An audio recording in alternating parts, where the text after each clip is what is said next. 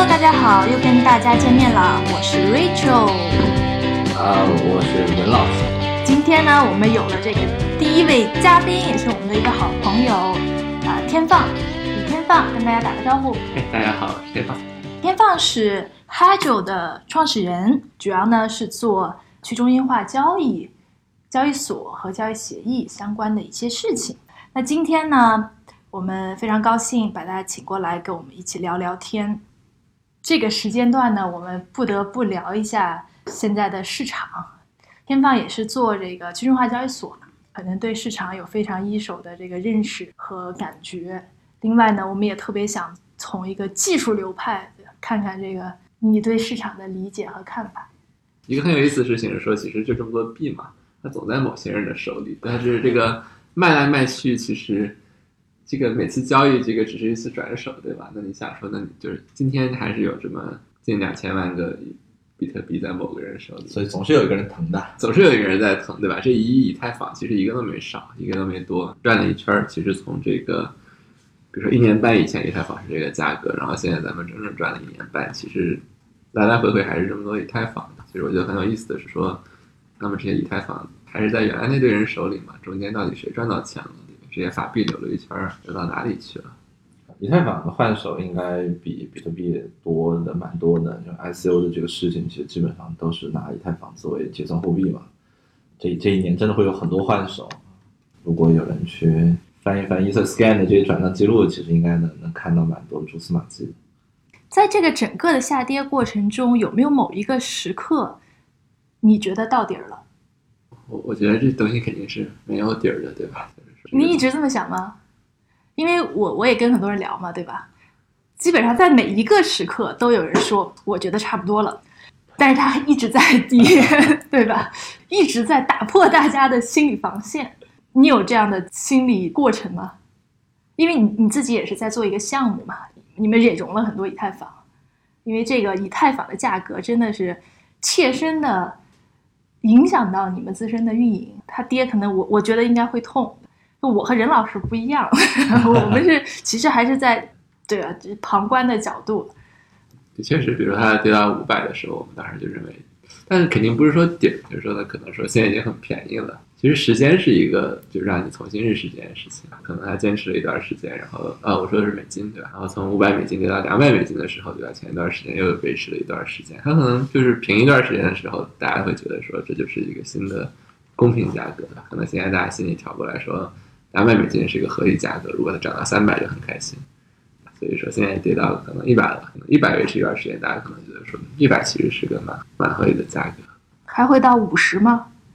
因为一百也才刚刚到，所以可能我还没有没有适应过来。如果说一百坚持几个月的话，然后可能觉得嗯五十反正也不远。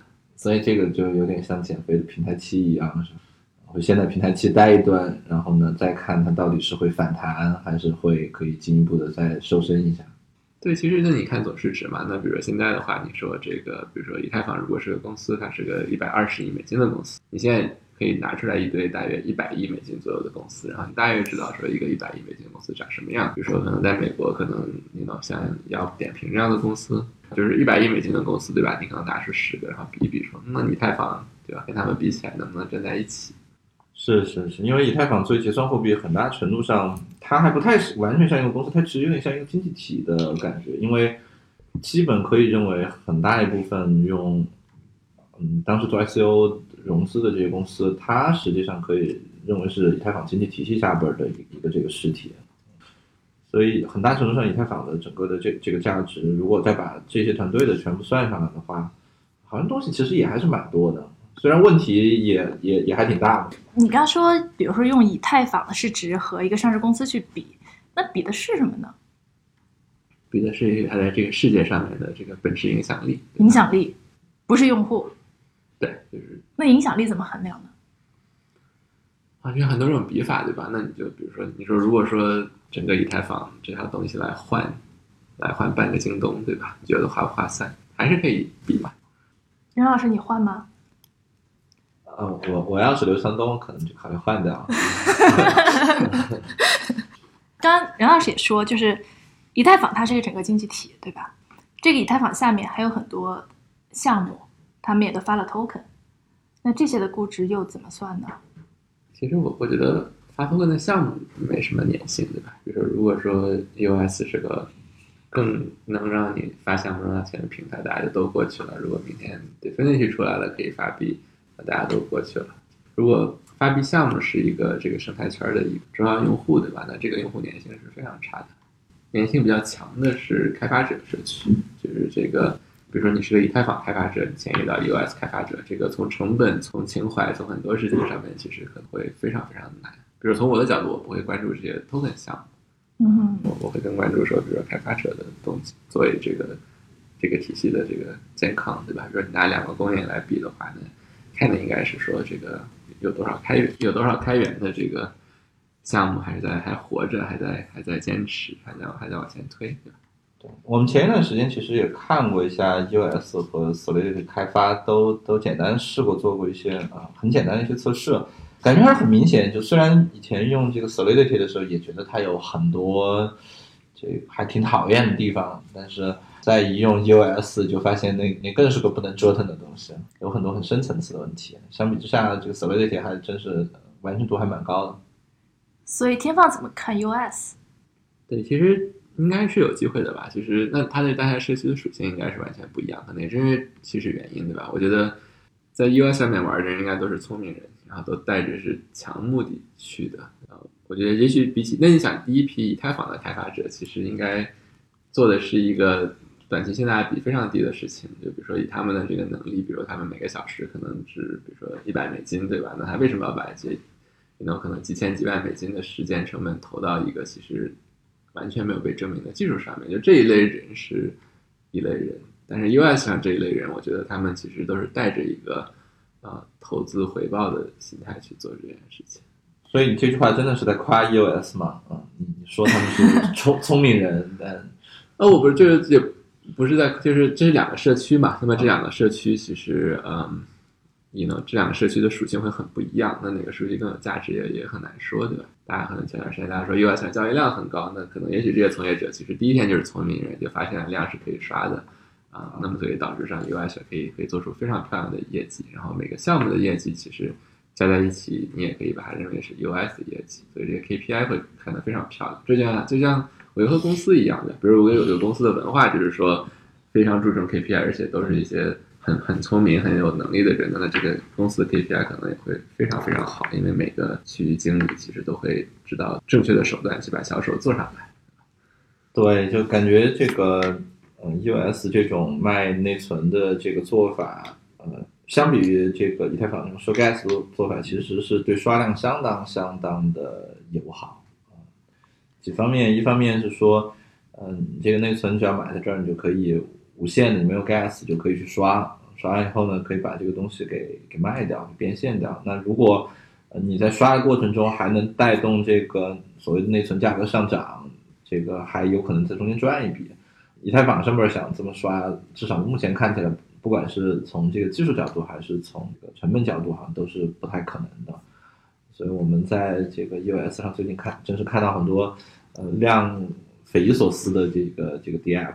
所以其实这次下跌给了 US 一个很好的机会，对吗？可以这么理解吗？就如果说以太坊就价格还很，可能大家的首选开发就会是以太坊。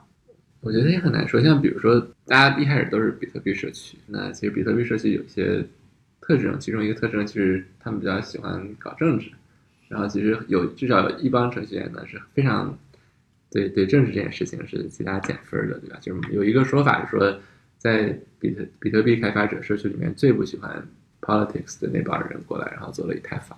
对吧？嗯所以说把他们推出去了，所以也许就是那，或者说也许可能当时有百分之十的开发者就从比特币就就迁移到了一个新的城市。那么我的意思是说，那么现在比如说，如果不管因为什么原因，这些以太坊开发者因为某种原因迁移到呃 US 这个城市，那这些人可能有一些同样的属性。那么你说这些人如果都从以太坊社区走了，这是一个好事，这是坏事，其实也很难说。所以这些人的属性就是比较投机，是吗？嗯，我不知道，我不知道。其实我不知道，我不认识太多的呃 EOS 开发者。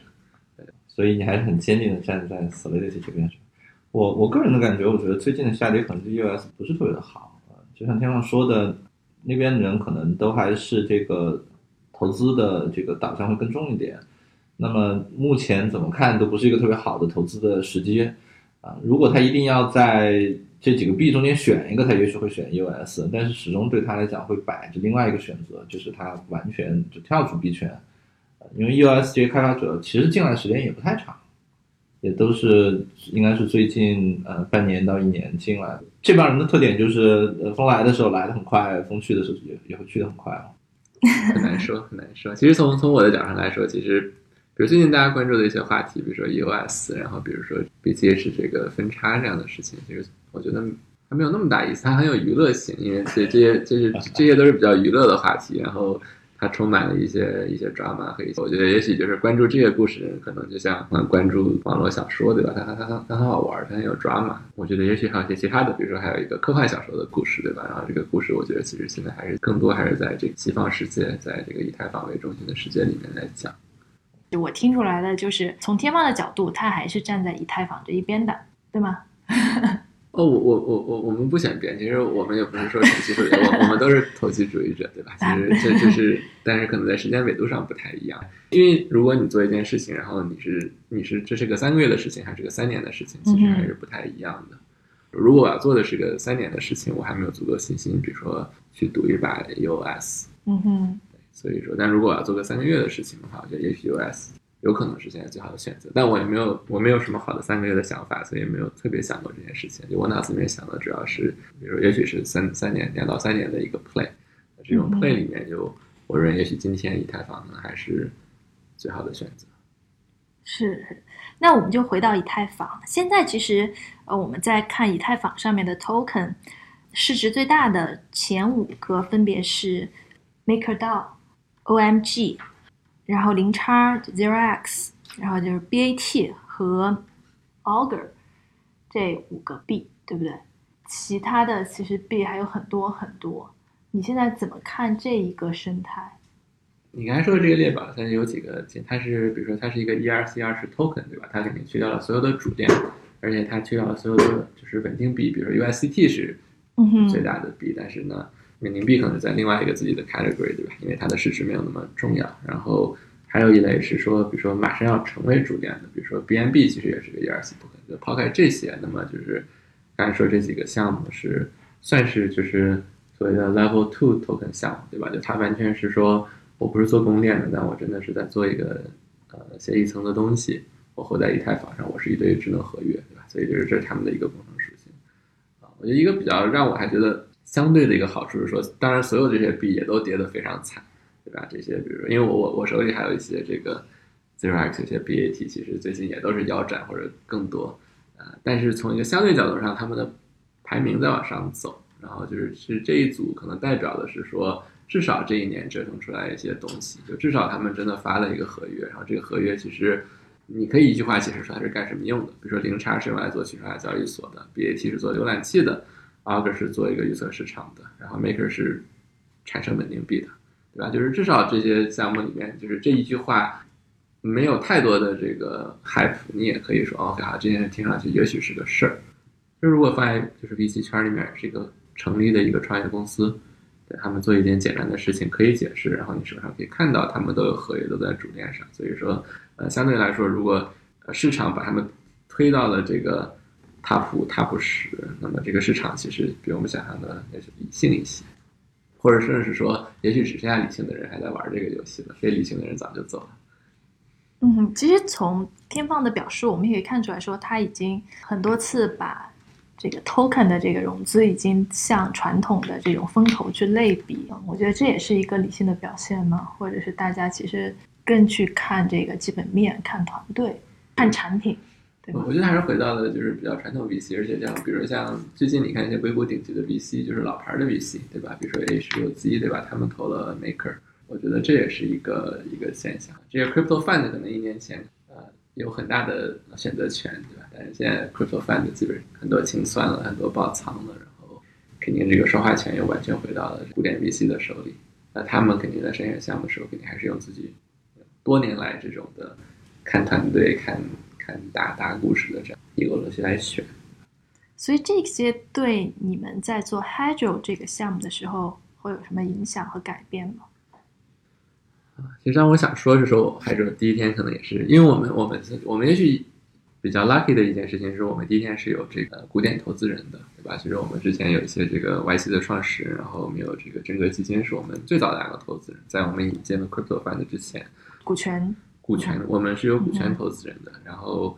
当时没有想太多，觉得说这个股权投资人给的估值很低，而且很烦，还得每每三个月给他们开一次会。但其实这个好处是说呢，那在第一天我们的公司文化就绑定了，就是我们也是一个就是很传统、很无聊的一个 boring 一个这个对吧传统 VC 项目，呃，但但现在看起来啊，这其实是一个蛮好的一一件事情，因为世世界又回到了一个理性世界，对吧？然后其实就像二零一八年的这个币圈发生这些事情，就像。就像一场梦一样，对吧？然后大家可能也就忘掉它了，对吧。对，但是我觉得一个公司其实是不是一个，你能每三个月开个董事会的公司，就这这个会会改变这个公司一定的性质，对吧？那然后就你会养养成一些习惯，所以我觉得就是这些习惯现在看上去又变成了好习惯了。那当时呢，会不会就觉得比较比较慢，比较烦，然后？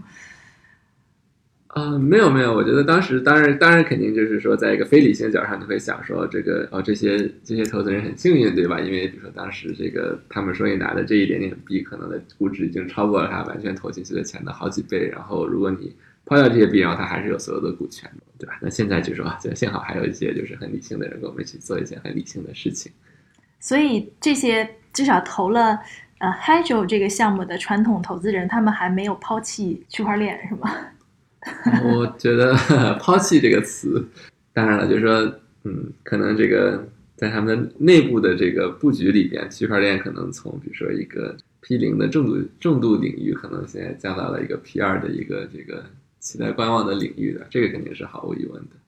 啊，对，是，反正他们也其实也没有其他可以投的，就都都 P 二。今年今年可能很多都放假了吧。对，但是，其实我也觉得说，其实这个故事超超出区块链的，对吧？就说其实外面的情况是什么样子，对吧？现在就是那还有什么其他好玩的东西？就是因为前前段时间有个朋友问我，他就说，他天宝要准备出来创业了，然后我知道你在做区块链，但我对这件事没兴趣。那么就是问一下，如果你今天不做区块链，你会做什么领域？这个问题很难回答吧？对，然后我想了半天，我我没有我没有想到，我不知道任老师怎么看，因为我没有我说我不知道，回去想想再告诉你。我现在真的没有一个答案给你。对，感觉今年的情况，就包括区块链坏，其实也也也得放在整个这个大的经济环境的背景下边儿。当然，就是区块链一直都是一个贝塔非常大的一个领域，涨的时候涨得很快，跌的时候也跌得很快，肯定是超过其他市场的。但是从方向上来讲，倒好像是大家都走出了一样的行情。嗯，今年不管是嗯这个信贷市场、股票市场。呃，我看房地产也不太好。这个传统的，我们刚才说到 VCE 今年已经歇了。中国在香港上市的这些明星创业企业，应该是从美团到小米那些小的就不说了，基本上全都是破发的状况。所以今年好像是整体都都都不是特别好。嗯，方向方面，嗯，年初的时候 AI 还蛮火的，估值很高，但是我看现在也。他们其实跟区块链会有一点点像，就是潜在的是一个非常非常大的一个途径，但是呢，有可能会时间很长。但现在这个时这个时间下边，其他参与者估计也不会有太多的耐性，所以他们现在应该也还在即将要开始痛苦的这个边缘上。所以任老师答案就是说也没有什么答案。对，答案是也没有什么答案啊，可能得找一些比较传统的、不 fancy 的。没有高的增长预期的领域，可能现在到到相对来说会好一点点。对我们这个换个话题哈，最近硅谷那边都在聊什么呀？有什么好玩的事情可以跟大家分享一下？可能现在有两个主题吧，一个主题是说，呃，这个可能你像 ICO 是什么？ICO 其实就是一个用智能合约写了一套算是天使投资的这样的一个规则。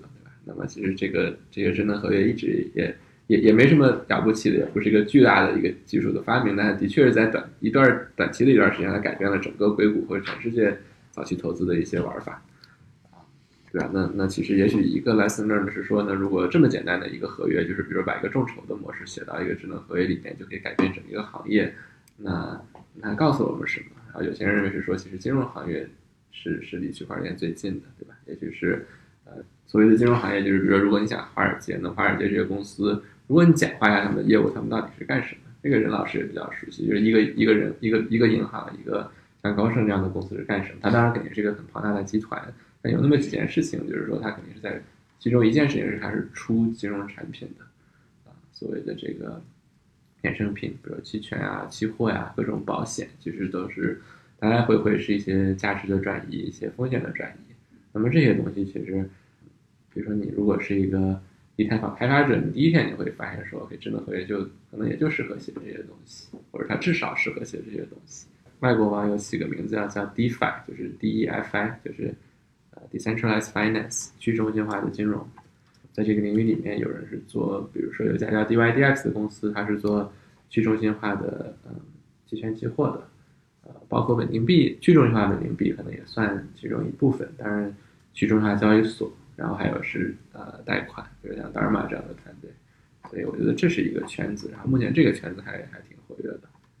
有什么具体的进展吗？就在这个圈子里面，就我们知道稳定币，稳定币出来一批，然后是真的，比如说这个像大呀，有可以在用的，对。那么还有没有其他的？就像您刚说，你刚说的一些很多公司，他们都真的有产品吗？有用户吗？你像比如说做做刚刚才说做这个衍生品的团队，他们也出了个币叫做 SETH，然后这个币的里边是一套这个算是一个一个 margin account 这样的一个机制，就是说这个你你你可以你可以看跌，然后你其实它的原理很简单，就是有一个人去借一钱借一些钱给你，然后你把它卖了，那如果这东西跌了，然后你还钱的时候你就会赚，对吧？但是它这些复杂度它包在了一个简单的 token 上面，这个 token 刚好代表一个负的一个以太坊，所以如果以太坊跌一美金，它这个东西就正好应该涨一美金。然后就这套东西完全是合约的，然后他他说他跌一美金了，没有任何人说了算，只不过就是说，如果你不相信它的价格，那么你可以套利，然后把它底层的以太坊给拿出来。所以就这个产品还挺好玩的，可能也是上个月上线的吧。玩的人虽然不多，但是就是可能它也是在一个增长的过程，比如它从就是几万的交易量到几十万到到几百万，然后我觉得像这样的东西还是挺有意思的。然后也许你可以设想一下，如果这些人再往前走一年，可能我们熟悉的那些衍生品都可以做出来。所以，就即使在这样的一个熊市当中，还是有很一些团队真的在做事情，然后在不断的推出产品。比较有趣的一件事情就是，当然币价跌到十分之一或者更多的时候，那它肯定会影响很多人的信仰。但是最大的一个好消息就是说，其实它没有什么坏消息。我们并没有说发现说以太坊里面有一个致命的 bug，比如说这个 Vision 出来说，就是我们想了一年，然后发现说这个东西是个不可能三角，它是不可能扩容的，或者说它是不可能安全的，或者它不可能是去中心化的。Nothing happened，对吧？那啊，我觉得一开始就是，如果是为了想把这个东西写出来的程序员，对他们来说其实是没有新闻。就其实，在这个基本层面上，其实没有什么改变。所以啤酒还是那杯啤酒，只是去年的时候泡沫特别多，今年泡沫被打下去，并没有发现杯子下边有一个漏洞，对吧？我觉得是这样子，对吧？就是你作为这个角度你评估一下，对吧？你作为一个开发者，其实就是也没什么东西变了，当然，你赚钱的机会可能小了很多很多。如果这不是你唯一的原因呢，那可能其实还是大家还是会把想把手里的事情做完吧。我觉得。对的，回到我们那个话题，说说这个以太坊二点零。我看当时以太坊二点零在这个布拉格，是布拉格吧？对，布拉格，今年开对，在布拉格开那个他们的开发大会的时候，啊，DDX 还有一个非常显眼的广告牌在他们的一个机场是吧？你们去了吗？我们我们人都没有去，我们只有个广告牌，因为我最后算了一下，那个比如说赞助那个活动，好像他们是要五万美金。然后有趣的是，它还是法币定价的，所以以太坊不管跌多少，作为以太坊官方协会，它还收的还是美金定价的。太没有信仰了。所以这个我们当时觉得还是太贵了，对吧？可能五万美金赞助的大会，比如说放在今年三月份，可能听上去还合理，但其实在今天想想还是挺荒唐的吧。所以当然呢，当然完全不去，可能也是这个，是因为毕竟是以太坊比较大的大会，所以就是我觉得我们还是有一个非常有天分的这个 CMO，对吧？让他抓住了一个可能大家没有想到的这个东西。当然了，其实也是因为市场很不好，所以我买这块广告牌其实很便宜，因为它的位置非常好，在布拉格机场，想去开会的人第一眼就是看到的东西，然后就是很多很多的推特转发，所以我觉得性价比是超级高的。但没有人竞价这块机场牌，因为可能现在大家都心里都到了一个不想花钱省钱的时候，所以我觉得大家都小气的时候，就稍微大方点，还是能找到一些性价比不错的东西。五万美金的赞助费都不愿意花，还受别人小气。所以那个二点零你们还是肯定关注了，对吧？有什么新鲜的东西呢？对，我觉得以太坊二点零还是一个很有意思的事情，对吧？这里面有几个点，第一个是说，我觉得以太坊团队对大家还在做的什么东西还是比较理解。你想，因为现在有好多人号称号称是说，比如说以太坊已经太古老了，然后我们有一个更厉害的方案，不管是说 DPoS 还是 PPoS 分片，还是对吧一些其他的方式，就是我们可以做到一个就是比以太坊快一千倍的东西。那其实你在以太坊呢，就是它对于比如它自己的 POS 和自己的分片的这个解释里面，它其实已经描述了，就是它的外面绝大部分人在做的事情。我觉得他们对比如 US 的分析，对 Definity 的分析是是很是很客观的。他们对这个有叫 Zilliqa 的团队前段时间很火，做分片技术，他们做的事情他们遇到的难度也是很客观的，对吧？然后所以我觉得。至少目前从我的角度上，我并没有觉得说有什么秘密。那么就是说，如果有人能做出来扩展，那为什么不是以太？所以以太坊零给我，我认为还是给我带来一些希望的是说呢，有有三点。第一点是它其实还是一条新的链子，或者它甚至是三条或者四条新的链子，对吧？所以说它并没有把自己锁死在于比如说一点零的这样的一个东西，对吧？所以我觉得它有一些决心来颠覆自己已有的东西。他也知道说我们现在的这个虚拟机就是直接在上面做扩展可能太难了。对吧所以说他愿意抛弃一些老的东西，那我觉得他就，第二点是说他他的这个计划他也没有预估时间，但他一步一步想的，我觉得还是比较清楚的。就比如说，如果我是个老板，然后我有个项目经理来说，哎，我们要做一个东西，这是我目前看到一个最好的 PM 的一个这个时间规划表。不，然后为什么第一步可以带来第二步，可以带到第三步？其实他们想要做三条链子，第一条链子就做一件事情，就是它其实就是一个它可以生成随机数啊，听上去是一个非常小的事情，但是如果你要真的看一看，比如说一些。POS 或者分片背后，其实这个一个公平去中心化的随机数生成器是很重要的，这个可能有太多的有些加密学的背景，你可能需要看一下。但是，呃，但是就是说，一个随机数生成器是是一个非常重要的一个成分。那么它会有一条链子带这个共识算法来做这件事情。然后等这条链子出来之后呢，然后它会基于这条链子，它就可以做一条就是数据链。所谓的数据链就是你可以存，比如说账，那么。你可以想象，就是那么这条链子出来之后，你我可以把一个以太坊转给你，然后我们就是它这个这个账本这个功能就回来了。然后它也可以往上传代码，但是它缺它比起现在这以太坊缺一个功能，是吧？这个代码是不能运行的，它代码一代码就是一堆。所以那条链是一条像 BTC 一样的链。呃，对，其实就是或者它是一条像对，它是一条储存链，对吧？其实可能就是你可以把它理解为说这个就是云盘。啊，然后它这个第三条，然后最后一条链子是个计算链，那么也就是所谓的一个虚拟机，它是个电脑，它是个它可以把第二条链子上面这个代码拿下来跑一跑。这里面有一些东西可能不是百分之百正确，但是就是我给一个就是非技术人员解释吧，就是大概是三条链子做三件事儿：随机数、储存、计算。啊，理论上说，等这三条链子都做完了之后呢，他们会得到一个就是这个就是所所谓的 golden triangle，就是安全、去中心化和快。这也是大家可能都在想的下一代区块链。我觉得很多人预估这至少是个三年的事情。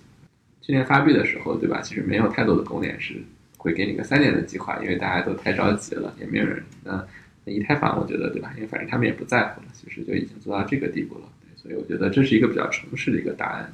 就是如果如果他们这个方案看上去比较靠谱，然后可能需要三年，而且他们已经带了那么多的，比如说。历史的一些经验，对吧？因为毕竟它还是唯一一个发出了一个这么多人用的一个一个一个虚拟机的团队。如果他们是三年了，我觉得那那我很难想象说别人可能会在一年可以做到同样的结果，对吧？所以就是这里面没有太多的秘密啊。我觉得其实，在像区块链这样东西，因为毕竟它是开源的，而像加密学的东西，它不能独家的 secret sauce，因为你一定需要这个 peer review 这样的东西来审。那我觉得这里面不存在太多的秘密，也就是说。也许三年这个时间，我觉得是比较靠谱的。对，所以这些也是支持了你，至少在这三到五年这样的一个中短期内，还是看好以太坊。不是看好，但我觉得它至少可以就是留住我的好奇心，对吧？就是因为你跟我说十年我就走了，我就转行去做别的事情了。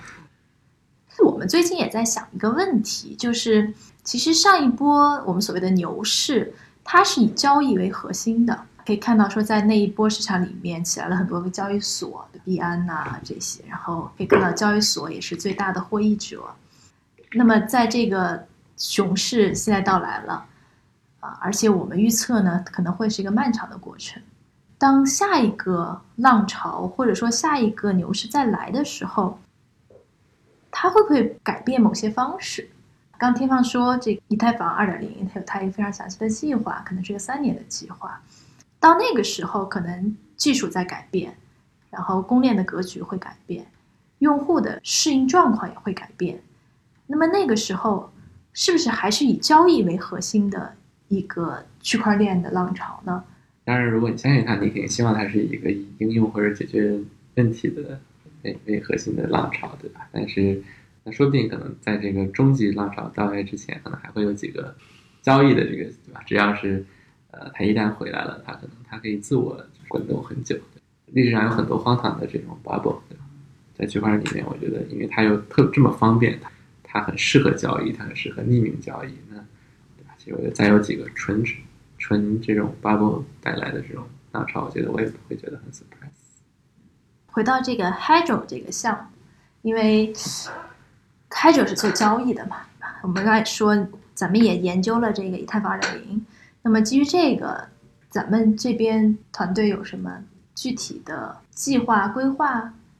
去中心化交易所这个赛道还挺有意思的，对吧？因为其实它的确是这个赛道里面，我觉得，比如我可以给你一个一句话解释，就是这东西为什么值得去中心化，对吧？那就是，啊、因为中下交易所它的原理是说它需要托管大家所有的钱，所以当你把很多钱放在一个地方，你就不管说这个地方是谁的地方，或者这个人是诚实的，他靠不靠谱，你只要把很多很多鸡蛋堆在一个篮子，那如果这个篮子破了，其实就可能是件不好的事情，对吧？去中心化交易所，我觉得它可能有一个本质的解释，就是说它有个单点失败，对吧？那么通过去中心化的技术，它可以它可以移除这个单点失败，所以就是我觉得这是一个可以比较可以 justify 的一个呃智能合约可以这个使用的地方。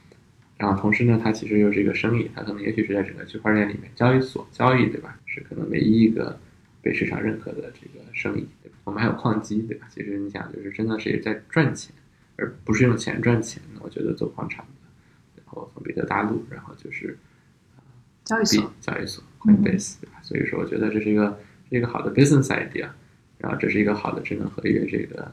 但我觉得说去中化交易所其实还很早，对吧？其实从最多一年前，对吧？比如说你看一七年的年底，其实世界上可能也就两三家交易所，然后可能大家一起可能非常非常少的这个交易量，这一年可能就出了一百家，但我觉得还其实还是非常非常早期的。对，就是前段时间我我我比较喜欢的一个文章，就是美国一家基金叫 In Square Ventures 写的，它叫这个叫 Myth of the Infrastructure Cycle，它的意思就是说，很多人说什么你先建设这个基础设施，对吧？然后比如说底层这个公链，然后等你这个公链建好了，然后大家就可以写 App 了。他认为说这个事情其实完全荒唐的，然后是一堆做供链的人炒出来的一个故事，而历史上没有一个人先搭建平台后后搭建杀手级别应用的，肯定是有先有一些小众应用，然后这些应用发现说太难做了，但是验证了市场，然后会有第二批平台出来，然后导致有第三批应用，然后有第四批平台，然后这这是一个循环，不停不停的循环出来。其实你真实世界上你可以看到说，比如说第一个杀手级应用可能就是 ICO 本身，ERC 是 token，然后他发现说以太坊不扩容，然后就逼着以太坊去做一些改进，然后我们可以做出来像以太猫这样的东西，对吧？然后就是一批一批的这个来来往前推。如果回到这个去中心化交易所呢，就是我们认为说我们现在做的事情，其实都是那一批第一批应用，其实都是来验证市场的，可能都会是炮灰。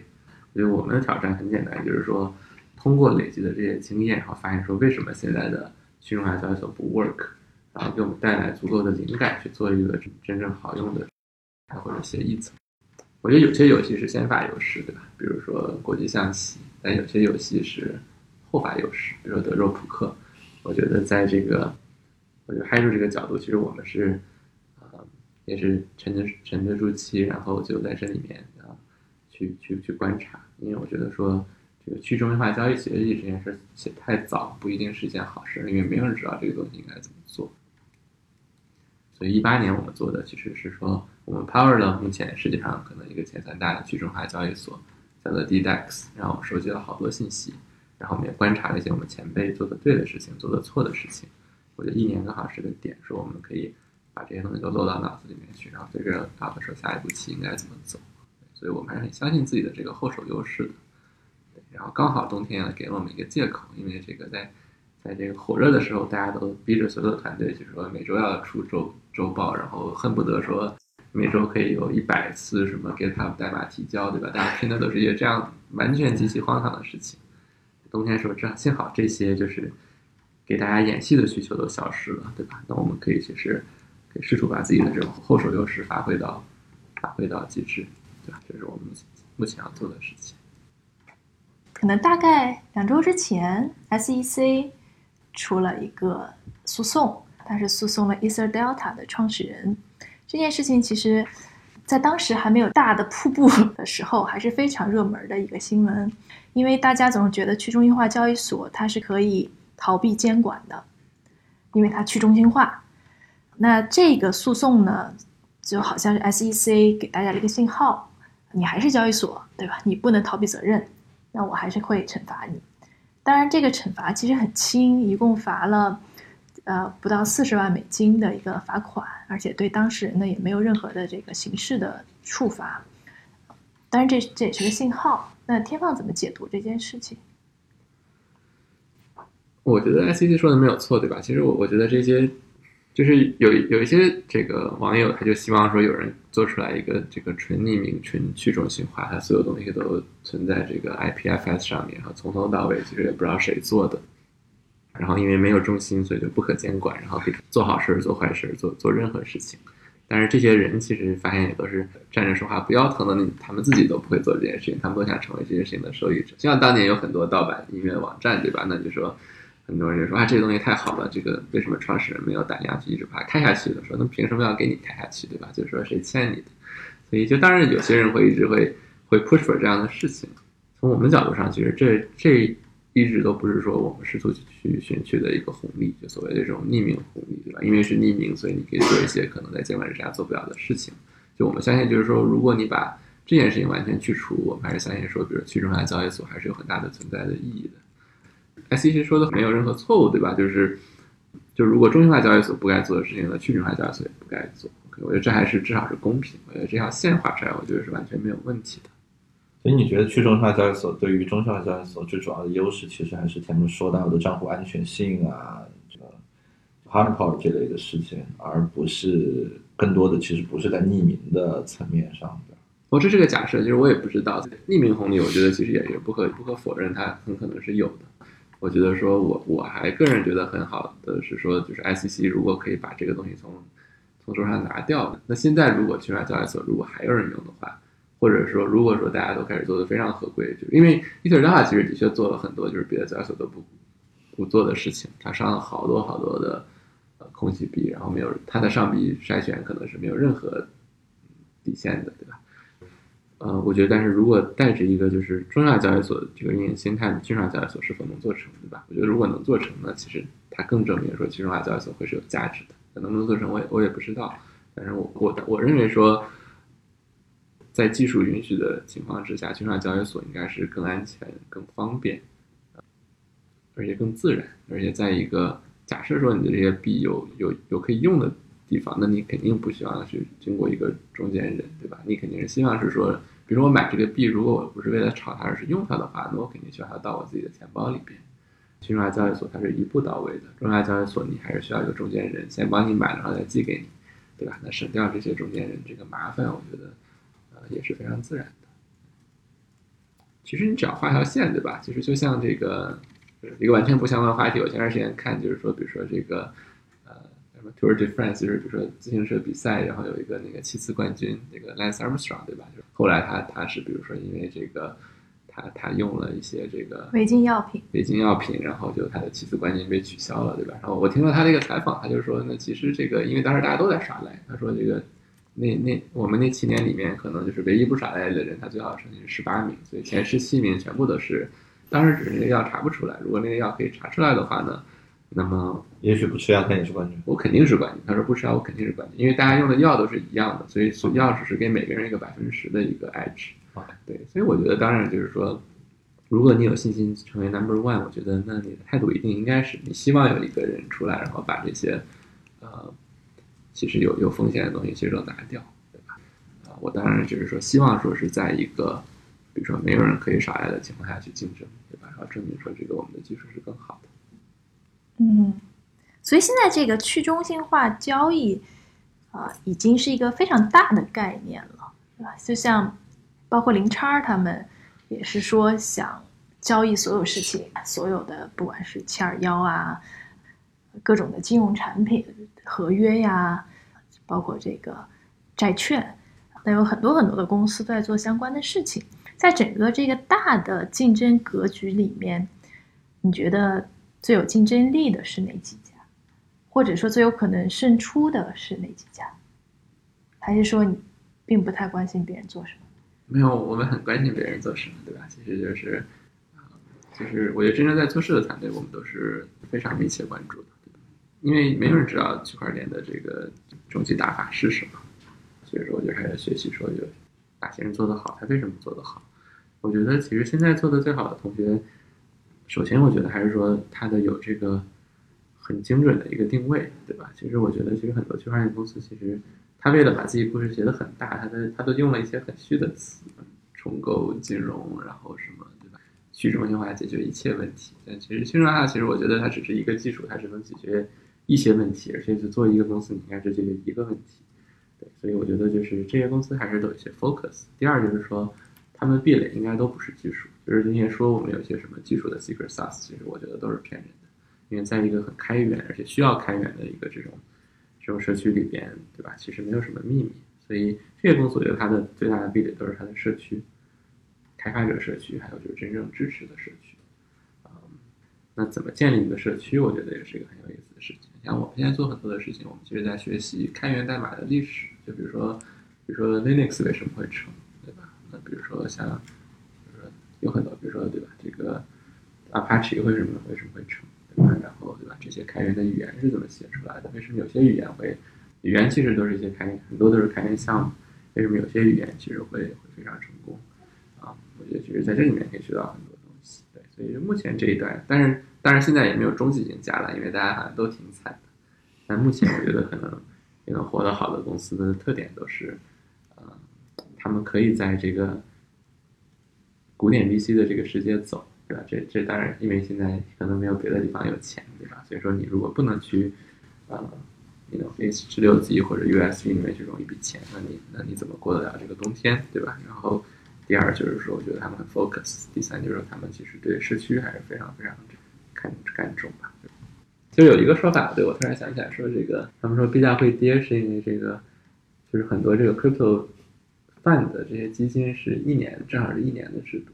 所以说，他们当时融资的时候，他们是必须要一年清算的。我觉得技术层面的原因肯定很多，各种层面的踩踏，不管是这些矿工也好，项目也好，基金也好，啊，我觉得最近这一段时间，所有拿着币的人肯定都会被 hit，然后每个人都会有一条自己的这个线，不管是一条这个这个精神上的，还是一条他实际维持的一条线。我觉得最近很多。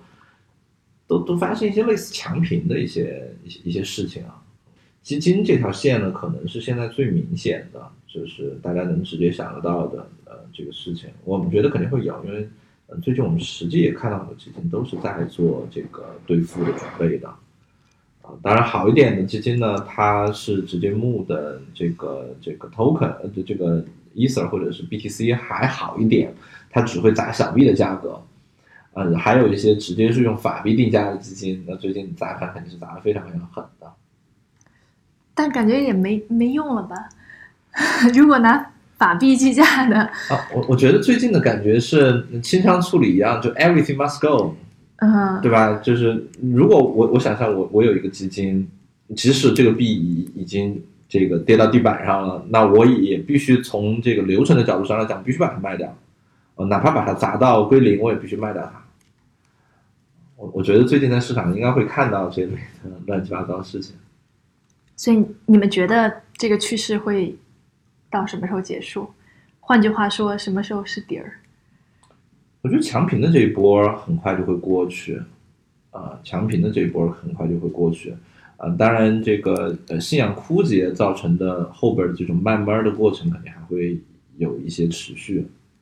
呃，因为就像前边儿这个天放说的，呃，具体的应用级别的本质上的改善，估计还是需要一些比较长的时间去积累嘛，在技术上和代码上。然后从技术层面的角度，就是会不会很快的迎来我们刚才讨论的第二波的这种交易型的牛市？从外部的条件来看，现在至少还没有看到这个迹象。毕竟整个外部的这个经济也都很差，就各种看得见的金融市场，现在资金都非常非常紧。呃，我能想到的最快的 case 是，呃，要么外部经济条件特别差，呃，然后呢有这个政府放水，那么一部分的水流到这边来，毕竟相对于传统金融市场，这个还是一个非常非常小的一个东西，有一点点水能流过来，百分之一的水能流过来，这边可能哗价格就能涨起来，这个当然是一个很好的 scenario，呃，但是也没有看到这个迹象。另外一个。呃，有点暗黑向的一个可能性是，呃，如果外部世界发生特别大的动荡，哦，说是特别特别大的动荡，有没有可能有人拿数字货币来做一个避险资产？我我不知道，嗯，就今年前边早一些的时间，像这个嗯土耳其啊这些发生这个货币大规模贬值的时候呢，那个时候看起来的感觉是，哎，数字货币反而比他们能稳一点，至少在那一个局部上边。呃，但是最近这段时间，数字货币也跌得蛮惨的，就大家会不会再把它当成一个避险货币的选择，就就就不好说了。但 anyway，我觉得那个是一个可能性吧。你想，就是很多人会说这个什么项目砸盘或基金砸盘，那这个肯定也是不公平的，就是因为它是一个双边，就是这些东西他们可能都是一个这个以太坊储存器，对吧？那那一个项目如果能砸，比如说三万个以太坊，它当时它就融了三万个以太坊，所以那如果如果跌是他们的错，那涨其实就是他们的功劳。这些这些储存器其实都是一进一出嘛，所以就是如果你想从一个物理角度上，可能只是说像你把一个球推到一个山坡上面去，它存了一些能量，然后它滚下来的时候，这能量释放了，然后它应该是回到原位的。对，所以就是说呢，因为如果你说在这个 ICO 这个这整个这这一波发生之前，对吧？那以太坊我记得是可能你可以也许从四十美金那个点或八十美金那个点开始，那之后也许这个增长大部分就是说因为这些 ICO 项目。囤了大量的以太坊，然后导致说是外面没有以太坊流动，然后这个东西去涨上去，对吧？那现在他们把这个以太坊都吐出来，那那也许我们回到原位，那那那会不会跌破四十到八十美金呢？那感觉说以太坊从就是当时比如一七年的年初到现在还是有蛮大的进展，从他们的一个就是就真实发布的东西，那嗯，就是我我的感觉应该不会比那个时候更糟糕，对吧？预测价格很危险啊，嗯，预测价格很危险。关键的一点是，赚钱的不是同一波人呐，对吧？这是市场上现在最大的矛盾。我觉得这个这个东西你你你无法说的，在一个交易型的市场，大家都会有买卖，会有些人赚，也会有些人亏。嗯，这个我今天还看了一个新闻标题，它写的是比特币跌破四千美金，充分证实了这是一个庞氏游戏。哎呀，我觉得这个。两位怎么点评一下？这个我觉得跟传统的庞氏啊，各种还是有非常非常大的区别吧。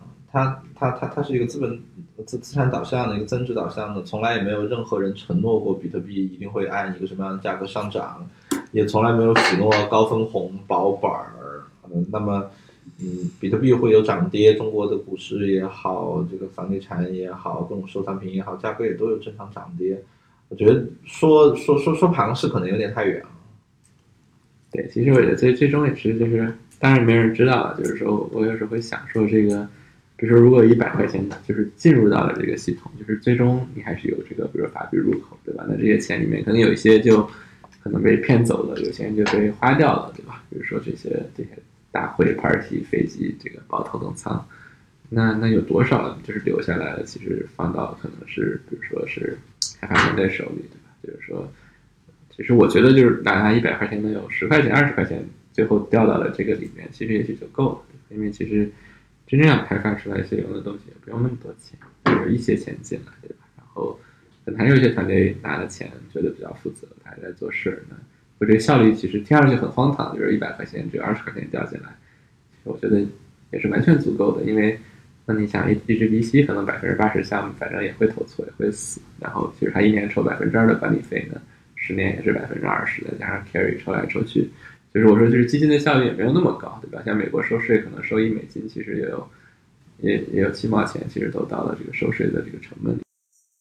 我觉得我希望是说，可能一百块钱里面有十块钱就能掉到了一些就是好的开发团队手里边，对，要不然可能这这一波就白折腾。嗯，我觉得这个观点很有意思。呃，其实就是说，早期的这些参与者，如果如果在合理的时间减仓的话，其实他们肯定应该手上是可以理论上可以拿到很多法币的，不管是早期挖矿的这些人，还是嗯做 ICO 融资的时候，嗯，但是呢，这里边呢，确实，嗯，不得不说，它有一个比较尴尬的问题是，这帮人呢，往往也是对这个整个这个生态最有信仰的一帮人，嗯。他们是最不太可能正好在最高位减仓的人，呃，所以他们有可能呃折腾很久赚到很多 ether，但是有多少换成法币，这个可能不一定特别乐观。对，然后但有些可能反而其实是过来就是说，比如说像通过一些这个操纵市场，然后比如说拉一百倍的团队，可能也没赚到钱，因为这些同学可能。也也都是可能护盘，然后把自己的钱要吐回去了。那所以那钱，但到最后这也是一个，呃，这部分是零和的吧？那也就是说，这个钱必须流到了一些地方。我觉得这个，嗯，像你说的，像 party 啊这些肯定是没少花钱啊。然后呢，那个衍生出来的各种服务机构，其实在呃一个阶段其实应该赚的蛮多的，包括交易所。当然，就其实还是有很多是到了开发者的手里边。因为最明显的是，从去年看到整区块链开发者的这个薪资是有非常非常大的这个提升。当然，现在我怀疑正在沿着这个反方向往又往回走，但至少能看得出来，从去年到今年这段时间，还是嗯大家在比较疯狂的去去去去拉人进来做这边的开发。挖矿行业也也也成，就是因为很多可能也被能源消耗掉了，所以最后这个电费电费总是有人需要付的。那么那么也许说这个啊。如果说，比如 POS 真的是靠谱，然后以后不需要这种物理矿机，然后去中心化交易所可以就是，比如说通过可能它可能成本更低，比如说消灭一部分交易手续费，那么也许说，那至少就是这个钱不会流出这个这个圈子，可能也是个好事。如果它是一个封闭的一个可以尝试，因为现在这些钱其实都是只是在外外流，对吧？就是就是说流到交易所老板手里的钱，可能就不回到这个圈子。所以我我我觉得整个作为一个系统来讲，就是很关键的，就是还是要看什么时候能开始有一个除除了融资以外的正常的所谓的叫这个这个，嗯，社会价值。对，就它要有一些这种非资本项下边的往体系内的这个流入，因为那个流入才能认为是可以长期持续的嘛。那么你才能拿那笔钱去付你需要付的电费也好，员工工资也好。我觉得到。就是这这个圈子到什么时候能进入到那样一个状态的时候，它可能才是一个更健康的状态。